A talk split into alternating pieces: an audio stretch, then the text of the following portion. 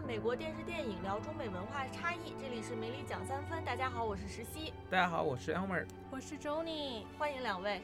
呃，我们上一期是聊了十全八美哈，这是一个家庭对家庭喜剧。那我们这期呢，其实还是聊一个跟家庭伦理相关的剧，但是类型完全不一样，不是喜剧了，是呃 是一个我们从来没有聊过的题材。对，哎，我们没有，这真的好像没有聊过，从来没有聊过惊悚恐怖类，恐怖类，对对。The Haunting of Hill House，鬼入侵，神神鬼鬼的。对，神神鬼鬼的。因为其实一般来讲，惊悚片就是尤其是鬼片，很难成为这个。美国电视剧的一个主流，其实你说美国恐怖故事，它也不是很恐怖，它只是用一些元素搭建的，还是很华，就是华丽。对，它是一种那个是一个哥特风，其实就不根本就不是鬼片。其实这个我们说《鬼入侵》这部剧呢，它是。二零一八年十月份在奈飞上线的，它一上线就是第一季整个十一集一下就上了哈。对，当时其实引呃引起的这个反响还是非常好的，不管是国内还是在美国哈，很多朋友当时都有过分享和推荐。对他十月份也是赶一个这个美国的鬼节 Halloween 的一个档，万圣节档。对万圣节档，据说如果是说现在还没有确切消息，会不会出第二季？然后其实他说导演是特意埋了很多 hint，可能会出第二季。哦，会，已经可两天前已经 confirm 了。两天前 confirm 了。而且关键是就是他可能会走就是 American Horror Story 那种诗选集 anthology 的那个路线，就是说他第二季里边会同样一个设定，但是会有不同的故事跟不同的角色。所以他其实永远在的是那个房子，是吧？就是可能会在的是那个房子，或可能是另外一栋一栋房子，可能是 haunting of something else。对，就我觉得就可能像是侦探一样，他第一季把最把那个最强烈的故事讲完了，然后就第二季、第三季开始塞其他的。对他 set 了一个痛调在那个地方，这是我们第一季，然后未来几季可能就会跟这个一样，然后走同样的模式，但是我们的故事和主角就不太一样。对，是这这个剧其实它的评分还是非常高的哈。我们简单看一下，它的 IMDB 评分达到了八点八分，对。然后它的豆瓣评分是八点七分，而且评价的人数都是非常多的。这跟我们上一集聊的这个小众喜剧，呃，十全八美是特别不一样的。对对，豆瓣上有两万多人评分。对，所以就大家总的来说肯定是对这部剧还是非常有好感的哈。嗯，我不知道，呃，Elmer 最早推荐给大家对给我们这部剧的时候，你是觉得这部剧让你最惊喜的是什么？呃，我看完了以后，我一直跟 Johnny 还有实习说，我觉得这不是一部恐怖片，这就是一一部家庭伦理片，因为它是围绕着。呃，一对父母，然后想要去把一个一个古宅子，然后把它就是重新装修以后，能够去卖出去，翻卖出去，能赚一笔钱。这个英文里有一个词叫做 house flipping，对对，叫 house flipping。然后他们这一对夫妻呢，就带着这几个孩子，然后夏天住去了，住在了这个宅子里边，然后想要去把它就是装修出来。然后这个故事就从此发生了。就住进去这个宅子以后，包括父母在内、孩子在内，就有各有各的一些鬼的故事发生。对他们这也是一个相对来说比较大的家庭啊，当然可能跟我们十全八美没法比，不是那么大的一个家庭。但是这个咱们有男有女了。对，这个里面这几个孩子是有男有女，反正就是大概是五个小孩。五个小孩，所以说其实就有点就结合我们上次十全八美讲的那个 middle child syndrome，就其实这里面也有就是说中间的小孩，中间的小孩会想要，但是他这里就不是中间的小孩，他这里是最最小的一个妹妹。对对，最小的两个小孩吧，妹妹和 Luke，就是 Nelly 和 Luke 两个人，他们是双胞胎。但是 Luke 比那个双胞胎的那个妹妹要出生只是早了九十秒，但他也是哥哥，所以就是说心理上那个女孩永远是觉得自己是最小的一个，然后也是最被忽视的一个。神奇，因为我自己本身是也是龙凤胎啊，你是吗？对，我是龙凤胎。我们都不知道。我自己你爆料了，我自己是龙凤胎中的姐姐，我比我弟弟大概是大了一百二十秒。哦，但是就真的是很不一样，就是你的这个称呼是对，就是在于这个整个家庭关系中是是会有影响的。就我是姐姐。对，因为你心理上你总觉得你是姐姐，所以你可能会就是说不自主的担担待一些责任。对，就是我觉得父母也会就是心理上，就你其实你家里所有的人都会潜意识上就是认同，就是。姐就是姐姐和弟弟，或者是什么哥哥和妹妹的这样的一个就是这样一个设定，hierarchy 这种关系，对对，在这个剧里就是很明显，对。对，而且这个剧它其实相对来说是更沉重一些哈，这个家庭其实是经历了很有很多很多悲剧，完全不是说是这种很呃普通正常我们平时。感觉到的这种肥皂剧里面的这些细枝末节的事儿，他们这个家庭经历的事情好像都还挺沉重的。挺沉重的。我们我刚才来的时候跟 Elmer 是先聊了一下，就是觉得说这个剧非常好的一点，就是这个剧也是一个文学作品小说改编的一个剧，像我们之前 Jackson 的一部小说，对我们同名小说，我们之前比如说聊过的《使女的故事》啊，还有很多其他小说，都是我们觉得说。哎呀，小说拍完，小说凡是跟着小说拍的，就是拍的很成功，之后就怎么拍就不知道了。但是这个剧从一开始它就改变了小说原本的设定，对，他把小说里打破它的结构。小说里不是一个完整的家庭，而且小说里的这个房子就是由这个 Hill Crane 修建的，而它不是说这个剧里变成了一个 Hill Family。修建的，然后它整个就是小说里很多人他们是 unrelated，他们只是自己有自己的这个橱中骷髅。英文里有一个词叫做 the skeleton in the closet，就是很多学新概念英语的人一定 也学过这个词汇。我新东方的，顺便打个广告。对，就是 是那个是美呃英文里的家丑的意思。对对，就是你你想想看，就它就是那个呃锁在衣橱里的骷髅。对，但是就就翻译成家丑又不太准确，因为这个是同一个家庭里的人，每一个人锁在自己柜子里的这个骷髅，所以就是它的改编很神奇，因为它有了这种家庭的冲突，它把原本剧里的，比如说一个 visitor 啊，一个 professor 啊，一个什么客人，全部改成了家庭里的人物，对，然后反而把这个就不是忠于小说了，但是它保留了小说里的这个恐怖的味道，对。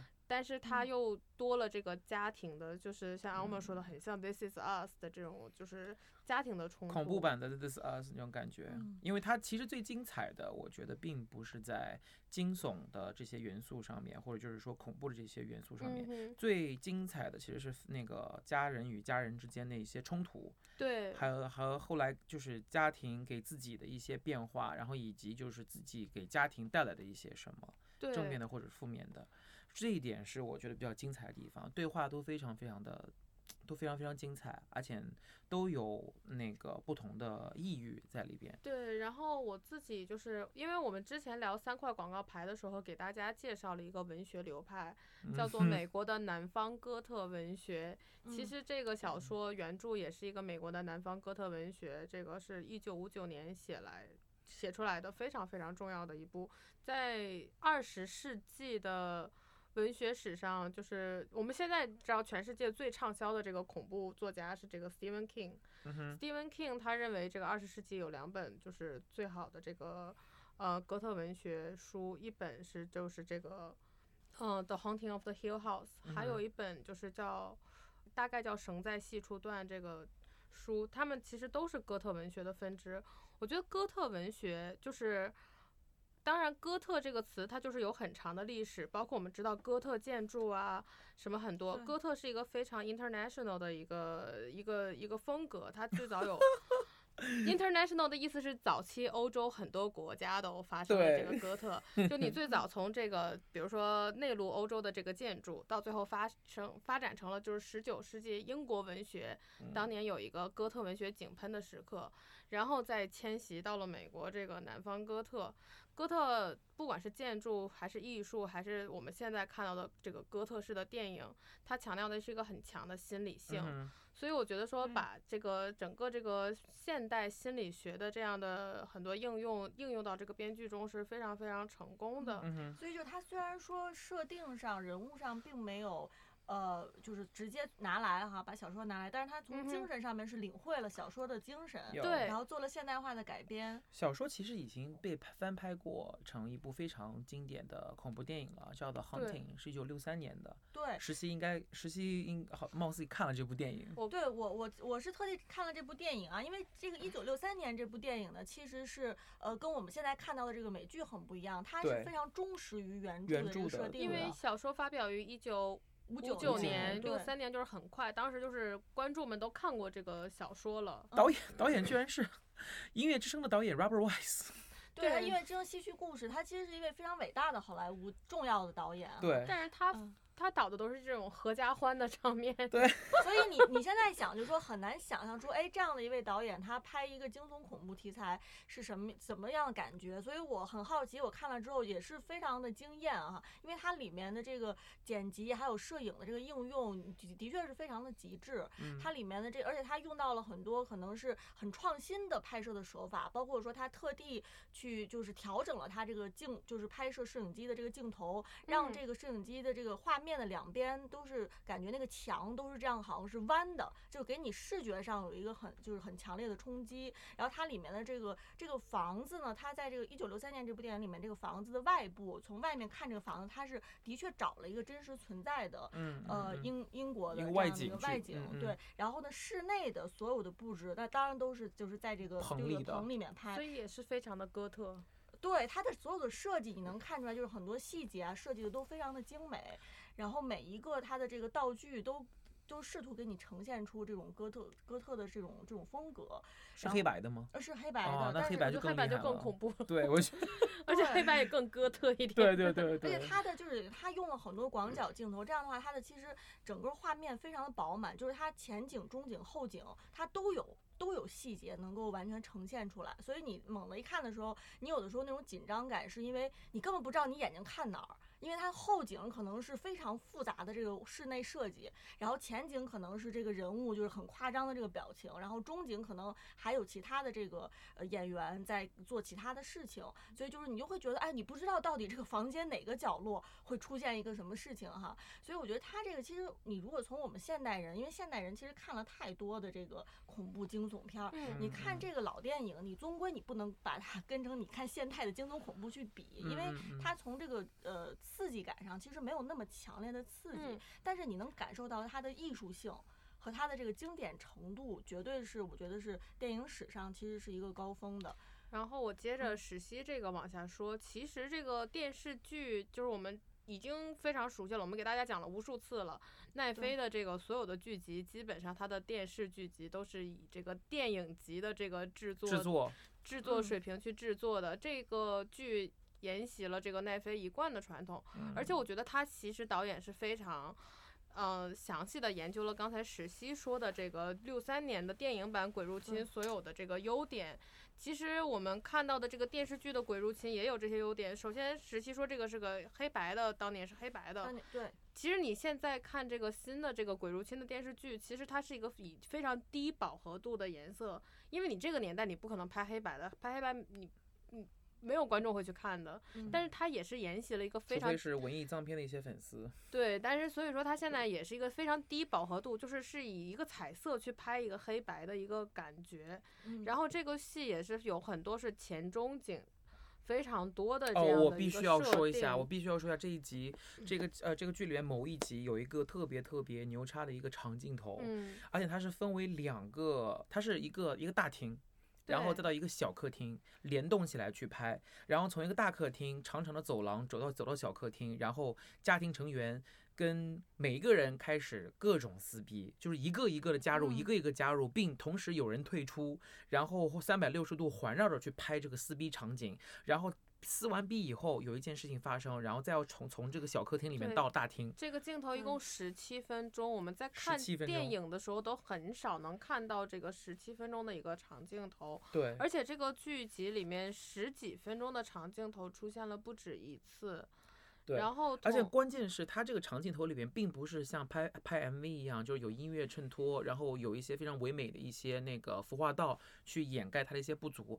它这个十七分钟的场景里边，是有非常非常多的台词、人物以及人物关系的。这就有点是 Aaron Sorkin 的那个影响，我觉得。我觉得有一点。对。所以我不知道，就这个场景十七分钟的场景，这些演员，包括后面的工作人员、导演，他们排练了多少次？才能够这么精准的拍出了这么长的、这么复杂的一个长镜头。对，然后，然后这个剧还有一些这个特点，就是说，我们刚才实际说前中后景有很多，这个剧就是其实是有很多彩蛋的，就是大概每一集会出现两个这个跟剧情无关的鬼，就是没有任何 Q，也没有任何镜头 emphasize。而且这些鬼就是刚才 Johnny 所说那本原著里面的一些原型。而且我们中国网友很厉害，都扒出来了，都扒出来了，就是细心的网友可以自己回去再看一遍。对对对。另外，这个这这个这个场景也是向电影学习。这个场电影原本是找了一个英国当年的真的哥特式的老宅，对，这个嗯，新的电视剧他们是完全重新就是按照这个剧情需要，他们整个搭建了一个非常非常的精细的一个新的这个，就是这个宅子是真的。搭出来的，然后在这个宅子里面拍的，不是说在棚里面拍出来的，这个也是非常值得这个。为了提高它的质感嘛。对对。是，但是其实就是很可惜的是，Shirley Jackson 其实在一九六五年他就已经去世了。对。其实。不到五十岁就就已经这个仙逝了哈，所以就是他当时是看到了第一部这个他的作品改编出来的电影，但是可惜，因为后面其实九十年代又有一部电影是改编，但是那部电影九九年九九年就不是很好了。对我我发现在网上，特别是就是美国的有一些那个网站上评论这部电影的时候，大家都非常。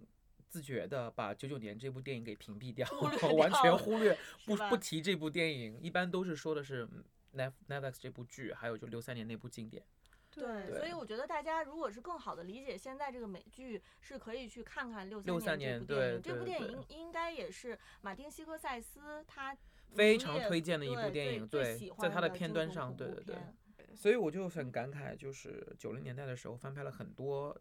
好莱坞的这种就是五六十年的经典，但是但是没有一部成功的，对，都没有留在影史上。嗯，对，其实咱们就说回到这个《鬼入侵》，《鬼入侵》二零一八年的这个呃美剧的改编哈，它在精神层面，它在整个的这个美美学层面，其实也都有向老版一九六三年这个电影致敬。是的。那我觉得就是说，既然咱们说到了说，哎，它的电影它的情节方面跟以前截然不同，但是又沿袭了之前这个小说的很多主题方面的东西啊，你们这个你们是怎么觉得？就是觉得它主题哪些方面表现的是最好的？我之前看到了一个评论，也是我最深刻的一个想法，就是说，其实最可怕的并不是里面那些鬼魂，最可怕的是就是那个呃家庭关系给你产生的一种可怕，这种可怕是你永远挥之不去的，因为你的家庭永远就是你的家庭，如果有鬼的话，你可以去逃脱，你可以去辟邪，但但是就是说，当你的家庭问题和人际，就是家里的呃。当人际方面出现问题的时候，你是逃脱不了的。所以有一个那个网友就很精准的评价，就是说，与其说它是 The Haunting of the Hill House，实际上就是它应该是 The Haunting of the Family，就是 of the of the family，就是每一个人都有每个人的秘密，每一个人都有每个人的害怕。然后，但是你的家庭又是最了解你的，所以在你的家庭的眼里，最能伤害你的，他们也是最能伤害你的人，而且你无处可逃。对对，而且在他们在他们眼里，你的弱点优点他们都非常清楚。是的，所以就是说，你在外面再坚强，回到家里以后，你可以 start over。对，你就完全，你就你可能一点那个抗御力都没有。嗯，尤其就是说，其实这个涉及到人物情感的时候，咱们就说，本身这个哥特文学它也是说一种。就是他也是想试图解释一些根本理性是解决不了的，他其实是其实是反理性的这样的，就是很多东西是超自然的，是你人物靠理性靠科学。他虽然说他是反理性，但是他是 acknowledge 理性，他是承认理性存在，他是尊重理性存在，不是他不是一个天马行空的一个新理性，对，他是说试图用一些新理性去解释一些就是我的理性无法解释的，对。我是承认理性在先，但是我还是看到了一些就是理性没有办法治愈我，或者理性没有办法解决我的这样的问题。他提出了很多，他虽然是就是来自于一九五几年的一个小说改编，然后他也是就是一个恐怖题材的影视作品，但是他提出来的一些问题其实很现实的。就第一就是其实很多家庭是怎样被瓦解的，一个字钱。这个里边其实就提就非常就是那个正面的，就是那个披露了这个现实啊，对吧？你看大姐跟大哥为什么之间会有很大的冲突，乃至于后来当大姐知道了就是说她的这份钱的来源的时候，她非常的崩溃。就那个长镜头那一场，就是因为就是说人跟人，哪怕是就是家人，他们对钱的理解还有就是那个 value 都是不同的。价值观。所以说，有些网友对这个有有一种解读，说因为有五个小孩嘛，加上爸爸妈妈一共是七个人，嗯，这七个人每个人代表了这个七七宗罪的原罪当中的不一样的一个罪。啊，对对对，这个就很高级。对哥哥一定要写这个小说来用自己的这个家庭的这个伤疤去赚钱，这就是一种。贪婪，对，然后大姐就一直是非常的愤怒，她就是这种愤怒，对，anger 是吧？对，就是这个 anger。然后比如说父亲就是他很多问题他一直不承认，pride，对 pride 这种，对。然后我们看这个小妹妹，就是她天天也不干什么，没有，她是那个 sloth，哦，sloth，OK，对，就是那个懒惰。然后 Luke 游手好闲是吧？对对对，Luke 他就是一直在，他就在吸毒，是 gluttony 那个饕餮。所以我觉得就是这个。呃，从人性上挖掘的话，就是每个人的人性代表着一种罪恶，然后同时你把这所有的罪恶放在一个家庭里边。对，但是就因他们又是你的家庭成员，你必须要接受他们这些你必须要接受和面对，对。对。然后同时产生出来的这一些恐慌，这一些伤害，你必须要去背负。就是你又你又爱他们，但是你又要承认他们身上的这些就是这种原罪性的这种不足。对。然后最终不得不接受这些。最终这些这些原罪会体现在生活中的。的各个的一些真实的一些环境当中，比如说他们会有吸毒的问题，有那个精神上精神上的一些一些问题，有有金钱上的一些纠葛，对，有就两性之间的一些一些问题，对吧？以前它里面还也出也提到了出轨啊，就是那个。呃，婚姻问题啊，两性问题啊之类的，所以我觉得就是，所以我一直在说，他是用恐怖的外壳包装了一部家庭伦理剧。对我自己非常恐怖版《This Is Us》。我非常喜欢这个电影这个片子的一个原因，就是 Elmer 给我保证了八百六十遍说 不吓人不吓人去看，因为我是一个从来不看恐怖片的人。对对。然后我是一个非常非常理性的人，就我看这个片子，我觉得就是它所有的东西，它是一个非常就是。它是非常模糊的，就是你可以用理性去解答它，你可以用心理学的这个，就是虽然我一直说心理学是一个 pseudo science，就是它是一个这个伪科学，但是就是你还是可以用一些心理学的理论去解答它，你并不一定要把他们所有的问题都诉诸于一个什么我们传统说什么，比如说像泰国鬼片的那种可怕的鬼，嗯，然后而且说就是 Stephen King 对这个小说本身有个非常高的评价。就说，呃，我们中文就是不太分辨，英文中其实对这个 terror 和 horror 是有分别的。哦，有分别的。这个这个小说它 play 的就是一个恐怖片最高级的情感，叫做这个 terror。就是 terror，就是说你有一个预定，就是你心里一直在悬着，觉得什么事情要发生，这个整个剧都让你心里一直悬，就。阿莫告诉我不吓人，不吓人。我想说，那我一天看一集，然后结果你知道，我就晚上连轴看，就根本就停不下来。然后晚上，你觉得他会老是有什么事情会最终发生？对，就是它很吸引你去看，但是它又让你心里很害怕。所以说你看完了，你就是心里是有一种净化那种 catharsis 的感觉。我想说的就是，然后其实它没有那种真正可怕的场景，没有任何真正可怕的这个就是 terror。其实就是刚才 Jony 说到这个，在小说里边，这这种这个东西叫 agoraphobia，嗯就叫啊，就是你知道，就是他你预定的，你知道会有一些事情发生，你在慢慢的去等，所以就是你等的过程中，你有一些你会有一些一些不安、恐怕啊恐恐呃恐怖的心理。以及以及那些 anxiousness，对，像 Stephen King 这个，他也自己说他在创作中尽量的想去使用这个 terror，但是他不一定全部都能用，所以他用很多 horror，他写一些很可怕的场面，对，那些是不太高级的。他说其实还有一个更不高级的，就是很恶心的。这种场面，我就是就是比较 gory 的那一种。对，就是像泰国片，很喜欢用什么下水道人鱼中会用到那种，那种是所有的恐怖片里最不高级的一个手法。对，心理的营造，恐怖的营造，其实我觉得就是还是。所以这个片是一个非常非常高级的一个对恐怖片。对对对，因为因为本身我想说到刚才我所说的这个呃 agoraphobia 这个东西，其实自他这个作者 Shirley Jackson 他是有这种心理。呃，恐慌症的，然后因为他他呃本身他是一个家庭主妇嘛，其实一开始的时候，后来写了这个，慢慢成名，慢慢怎么样？他其实自己本身从一个主妇到了有名的一个作者，他经历了一个非常呃就是大的一个起伏。他一开始在家里为什么会写作？因为他不安于做一个 homemaker，做一个家庭主妇。对。然后他想去做点什么。当然，当时的社会的大环境是女人就是应该在家里做一个 homemaker。但我觉得说，其实你做 homemaker 本身就有一种非常强烈的不安全感。对对。就你的命运是掌握在别人手别人手中的。对对对。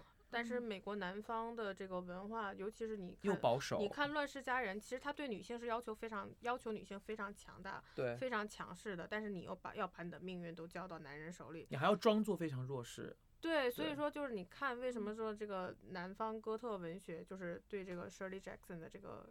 他为什么是一个很好的作者？嗯嗯，所以其实这个我们说这个美剧名字是被好像是鬼上身的这个房子，但是就说到这个鬼的这个概念，可能有的时候我们中国的观众、中国人在说鬼的时候，有的时候到底这个鬼是怎么定义的？鬼很可能对于我们来说，有的时候也是一个比较敏感的一个词儿，可能每个人对鬼的理解也不一样。我觉得这个鬼最好的解解解释就是我们中国人常常说的“他心里有鬼”这个“鬼”字。对对对对，其实就是我觉得。觉得我个人的理解，我特别是就是《鬼入侵》这一个剧，这个鬼体现在每个人的 fear，对，就是每个人的害怕，每个人的害怕都是有他自己的。为什么？就是说他前面几集非常高级的，就是每一集他叙述的是一个孩子的事情，后面几集才把那个所有的家庭成员揪在一起，对，就是让你知道，就是每一个孩子，我用一集来叙述他们的 fear 是什么。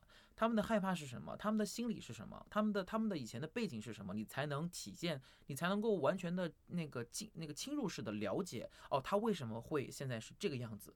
然后你会跟他一起去，就因为他每一集有一个不同的这个 P P O V character，然后你就会站在他的角度上替他去想问题。对。所以说你在最后才能很好的理解说妈妈为什么要这样做。对，这个妈妈在这个剧里是一个非常非常重要的角色，她做了一个灵魂让人非常非常费解的事情。但是她只有她这样拍，你才能理解妈妈为什么这样做。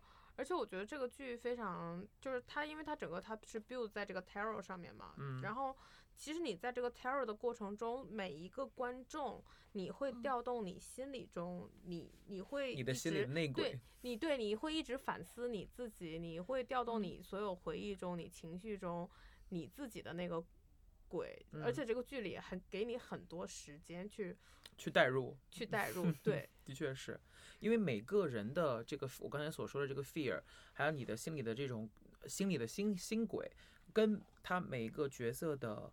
呃，成长背景以及他们的结局都是密切相关的。对，而且它又是一个是，它就是它，一是一个恐怖片，它又是一个成长剧。对，我们我刚才跟 Elmer 和实习我们三个人说，这个剧太神奇了，他所有的那个小孩子的演员跟成年人的演员非常非常像，眼神、动作，从眼神到那个特别特别 facial feature，就是五官方面都你会觉得真的就是。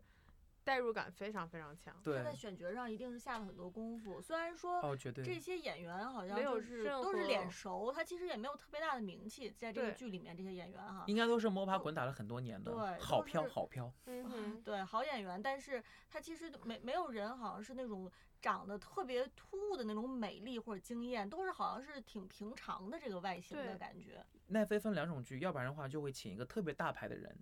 然后去真人方的啊，或者是像那个 Michael Michael Douglas 那种那种剧，复盘剧，要不然就是是像这种就是纯以内容为呃为主，然后去请无名的好演员。他整个选角上完全要符合，就是我这个剧要表达出来的。对。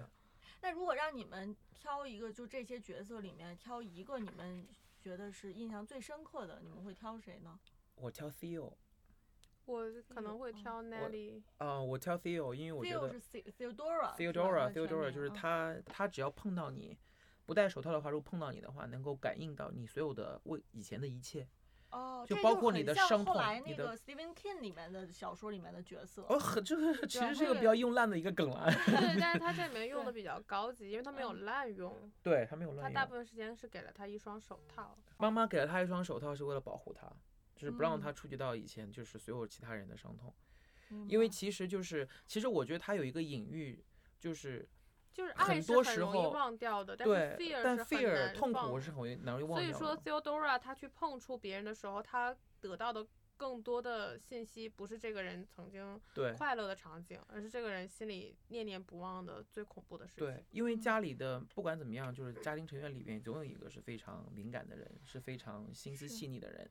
然后这些人一般的家庭中所承担的这些，呃，内心的嗯挣扎可能会更多一些，因为他能够感知到每个家庭成员他们心里的就是恐惧、不安和惶恐。然后在他身上全部赋予在他他身上，他会感知到，然后这就形成了一个无形的压力，而这些恐慌跟跟恐惧又不是那么轻易的能够排解掉的。是的呀。对，所以他把这整个就聚集在了 Theodora 这一个人身上。嗯，周妮选的这个 Neil 呢？Neil 他叫 Nelly。Neil，他就是 Neil。对对，他们家里的对他们家里的这个一个昵称叫他叫 Nelly。对。我觉得他跟妈妈的情感是这个。最深的，因为我觉得这个剧妈妈是一个很 central 的一个，就是很重要的角色。但是在这一季里吧，至少就是他没有把很多描写放在妈妈身上，他很多的东西是通过一个映射吧。然后我觉得他是最先，就是是所有的孩子里，就是唯一一个就是接受了说家里这个。闹鬼的情绪，他是回到了这个房子自己自杀的嘛，所以让人觉得说特别的窝心。嗯，我感受最深的是这个爸爸的角色。哦，Henry。那个爸爸是。哦，Hugh，sorry，sorry，Hugh。他一直在说他其实是很爱他的家家人，然后很爱他老婆。嗯。但是其实他的很多事情，他可能自己没有意识到是伤害了他这个家庭。我我感触最深的是，就是特别是特别是有些中国的父亲，其实跟这个角色很像，就是我。我我我心里知道，呃，整个事情的始末，甚至知道呃更多的细节，但是为了我认为让你保保持这个秘密，不让你知道，是在保护你。我为了你好，是为了你好，所以我决定不不把任何事情告诉你，所以我决定就是闭嘴，我决定就是以沉默来面对一切。但这个时候，其实呃，子女们是愤怒的嘛？就至少在剧里边对他是愤怒的。就为什么你不告诉我？我觉得就为什么不能一起面对？一开始是我觉得对他，所以他觉得他最他最担心的人不是这些小孩，是那个大哥。对，因为大哥就是他一直在用其他方式解释这些鬼的存在，然后爸爸就最担心他，就是因为他是爸爸骗的最成功的人。对。而且他跟爸爸的那个就是冲突，其实最后也是最深的嘛。对，因为他一直就想知道，因为他他想写书嘛，对吧？他想接伤疤嘛，对吧？他他自己其实也有很多不解，他也就是作为老大，他也很想知道，就是爸爸到底你在你在隐藏什么？我们想知道，但是爸爸也有爸爸的苦衷。就是说，我不想让你知道，是不想破坏你妈妈在你心里形象。逃跑那一天，他年龄最大，他是记得最清楚。对对对对对。所以这这一切，其实我觉得就是你看了以后，你这虽然是一部美剧吧，但是我觉得它体现出来的一些家庭冲突跟家庭观念，其实跟咱们中国也也很像。对，而且我觉得还可以 demystify 中国人对美国人的一些家庭关系上的刻板印象。嗯嗯嗯。就觉得他们的感情很淡啊，或者说很多他们的感情是。流于表面的这种，就是经常就是他他们觉得中国可能美国家庭都很平等，交流的很好，其实也不是这样的，不是这样子的，问题其实很多的。对，其实跟中国人是一模一样的。中国人什么样，其实美国人就是什么样。特特别是这一代人，我们的家庭关系可能会稍微比他们要简单一些，毕竟我们是独生子女。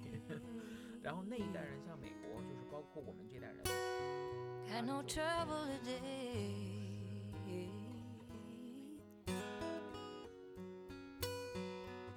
anyone.